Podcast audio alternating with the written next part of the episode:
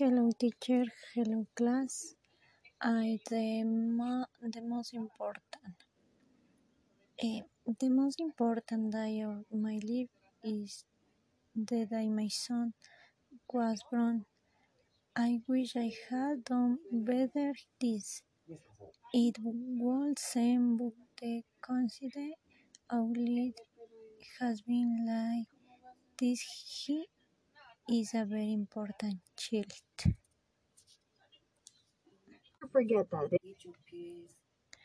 At God this did not tour of the way I wanted. I will never forget that date. It is the most important day in my life apart from when I graduate and the rest of things that come my consider. But, but